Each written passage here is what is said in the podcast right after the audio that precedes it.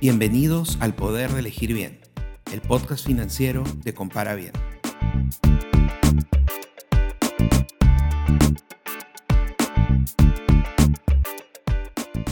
Muchas veces hemos escuchado noticias financieras que reportan una caída en la bolsa o la recuperación de la bolsa en un país.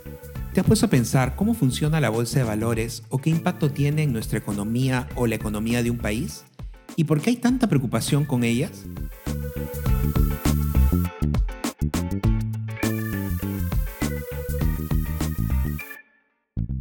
Soy Alfredo Ramírez y en este episodio explicaremos cómo funcionan las bolsas y qué tienen que ver con mis finanzas personales. Las bolsas surgen por una necesidad de financiamiento. Esta necesidad de financiamiento se da de parte de las empresas que necesitan capital para poder invertir y seguir llevando a cabo sus operaciones.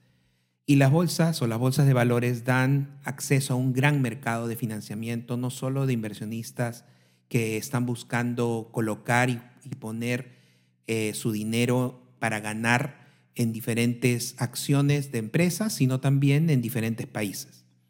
Primero vamos a entender cómo funcionan algunos de los modelos de financiamiento más comunes utilizados por las empresas. Por un lado, tenemos las acciones. Una acción es una participación en el negocio de una empresa. Es como que dividimos una empresa en pequeños pedazos y cada pedazo le pertenece a una persona o un inversionista que va a comprar una acción. Cuando el inversionista compra una acción, a cambio de su dinero está recibiendo un documento que le hace propietario de un pedazo de esa compañía.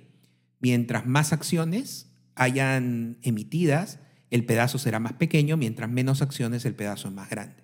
El inversionista hace esta inversión en una acción porque espera dos cosas. Por un lado, puede esperar que no solamente le dé una rentabilidad por haber invertido en una acción y que luego la pueda vender, sino que también en algunos casos puede llegar a ganar por la eh, repartición de dividendos que da la compañía. Cuando una compañía termina el año eh, y se da cuenta que ha ganado mucho dinero, puede decidir repartir estos dividendos o estas ganancias entre todos los socios o aportantes. Entonces, cada inversionista puede tener una opción de recibir estos dividendos. Adicionalmente está el tema del valor. Si yo he comprado una acción en un valor y luego la compañía le va yendo muy bien, en términos de resultados y en términos de expectativas que tiene el mercado en función de ella, va a hacer que mi acción o este pedazo que he comprado de la empresa valga más en el futuro. Más adelante vamos a ver cómo funciona esto dentro de la bolsa de valores. El segundo modelo de financiamiento que también es bastante utilizado por las empresas y también por algunas otras instituciones como por ejemplo gobiernos, se trata de los bonos. Los bonos son promesas de pago. Los bonos son promesas de pago que da la empresa en función de eh, recibir un dinero. ¿Qué, eh, ¿Cómo está compuesto un bono? la empresa recibe el dinero que es como un préstamo. Este dinero lo utiliza para hacer bueno, la serie de cosas o la serie de planes que tiene la empresa con, esto, con este financiamiento. Y este bono, que vendría a ser el valor que ha sido colocado, va a ser devuelto en un plazo digamos que sean 5 años o 10 años. Pero además de devolver este valor, que es lo que me han prestado, también se devuelve un, porcentaje, vamos a decirlo así como de interés, ¿ok? Que es por el periodo o para que signifique la ganancia que has hecho o que se ha hecho el inversionista durante este periodo. Entonces, además de devolver la cantidad, se devuelve un porcentaje. Y esto se llama un bono. Este documento dice que el inversionista ha colocado cierta cantidad de dinero y que este dinero va a ser devuelto en tanto tiempo a una, con una ganancia de tanto por ciento de interés. El bono se vuelve de nuevo un valor o un documento que puede ser traspasado y que también tiene un valor en el tiempo dependiendo de cómo le va a la institución o a la empresa y también dependiendo de las condiciones del mercado. Entonces, las acciones, los bonos son dos ejemplos, pero existen muchos otros de cómo se hace el financiamiento de las empresas de una manera pública. Entendido esto, ahora vamos a ver cómo funciona la bolsa de valores. La bolsa de valores es un mercado, es un mercado donde hay vendedores y compradores. ¿Y qué se negocia entre estos vendedores y compradores? Se negocian justamente estos documentos o estos valores. Por eso se llama la bolsa de valores, porque se negocian y se transaccionan estos valores. Hay gente que tiene acciones, bonos u otros documentos, otros valores, que los quiere vender, y hay gente que quiere comprar esos documentos. Llega a la, bolsa, que es el mercado donde se transaccionan estas, eh, eh, estos documentos. Y el precio de, las, de, la, de los documentos o de los valores va fluctuando en función del tiempo y en función de varios factores. Los precios fluctúan todo el tiempo, fluctúan literalmente por segundos o por, o por minutos de una manera muy rápida y, tienen mucho que ver con el efecto de la oferta y la demanda. La gente que está comprando acciones de, por ejemplo, una empresa tal versus la gente que está vendiendo y los valores a los que se compran y se venden van cambiando y van fluctuando. Normalmente estas transacciones no se hacen directamente por las personas que están invirtiendo, sino se hace a través de, los llamados agentes de bolsa. Los agentes de bolsa son como distribuidores, digamos, de este tipo de transacciones y proveen el servicio de poder comprar y vender estos documentos en la bolsa directamente. ¿Por qué una persona querría vender o comprar? Justamente tiene que ver con el hecho de el momento en el que compró cuál es el valor al que compró el, valor y cuál es el momento en el que está, en el que vale la pena vender o comprar más documentos. Ahora, ¿cómo nos afecta eh, todo este tema de la bolsa a nosotros en nuestra economía? Nos afecta de muchas maneras y hay que entenderlo un poco en función de, a quiénes va afectando. Por un lado tenemos los gobiernos.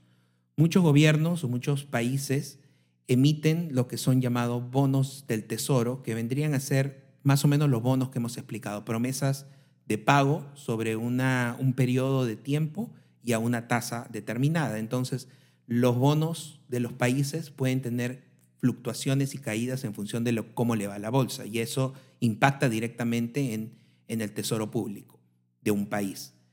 Y además indirectamente también si a las empresas que están dentro de un país les va mal en la bolsa o tienen pérdidas, pueden impactar en la productividad y en los resultados que tengan, y obviamente esto impacta en los impuestos que se van a recaudar, etcétera, etcétera. Entonces, a los gobiernos son normalmente, o los estados o los países son impactados directamente por cómo va la bolsa. Por otro lado, tenemos a las empresas. Las empresas también tienen un impacto directo e indirecto. Los impactos directos tienen que ver con, obviamente, las empresas que están cotizando en la bolsa, que tienen acciones y que estas obviamente suben y bajan su valor. Y tiene que ver con eh, las expectativas que tiene el mercado sobre ellas, el costo del dinero que está adquiriendo para poder financiarse y también el valor de capitalización, que vendría a ser cuántas acciones están en el mercado y a cuánto valor se están eh, ofertando. ¿no? Y por un lado, también de otra forma indirecta, si una empresa aún no está en la bolsa, puede verse afectada de manera indirecta no solamente por los impactos que tiene el gobierno en el país en donde está y en donde opera, o en los países donde opera, sino también en función de los clientes y los proveedores que tiene. Por ejemplo, si, si una mina está en bolsa, la mina sufre caídas económicas, eh, le va mal, este impacto negativo va a hacer que la mina pues tenga que recortar salarios, tenga que cortar operaciones, y esto no influye solo en la mina, en los trabajadores, sino también en las empresas que tienen que ver con la mina, las empresas de transporte, de, materiales, las comunidades que están alrededor que ofrecen pues este, restaurantes, hoteles, etc. Entonces hay toda una caída en cascada en muchos de los negocios en función de justamente las caídas o los impactos que puedan tener esas operaciones en la bolsa. Y, y de lo mismo de manera positiva, si hay un aumento, una mejora, eso mejora en muchas empresas alrededor por otro lado, también tenemos a las personas y las personas también representan un, agente importante en este caso. Tenemos muchas personas que utilizan la bolsa para invertir, no solo inversión específica en bolsa, sino a través de los llamados fondos de inversión, fondos mutuos o paquetes de fondos que se compran para poder invertir en la bolsa y tener mayores ganancias de las que se recibiría, por ejemplo, en una cuenta de ahorros. Obviamente esto es una inversión de riesgo, es decir, Así como sube, también puede bajar, así como gano, puedo ganar menos de lo que pensé o puedo inclusive perder dinero en función de lo que va en la bolsa. Entonces es importante recordar que estas son inversiones de riesgo. Por otro lado, tenemos que muchas personas tienen fondos de pensiones.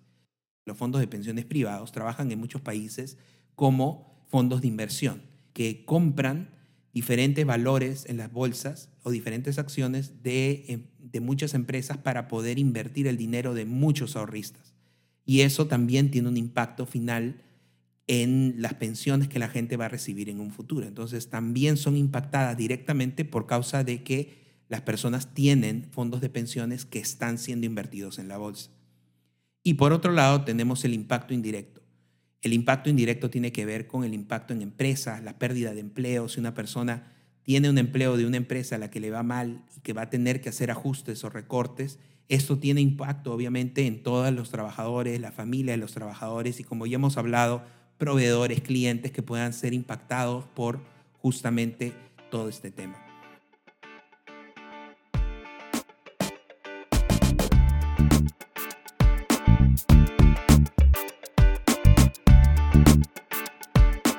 Te gustó este episodio y quieres aprender más sobre cómo dar un mejor uso de tu dinero, suscríbete a este podcast y pasa la voz a tus amigos.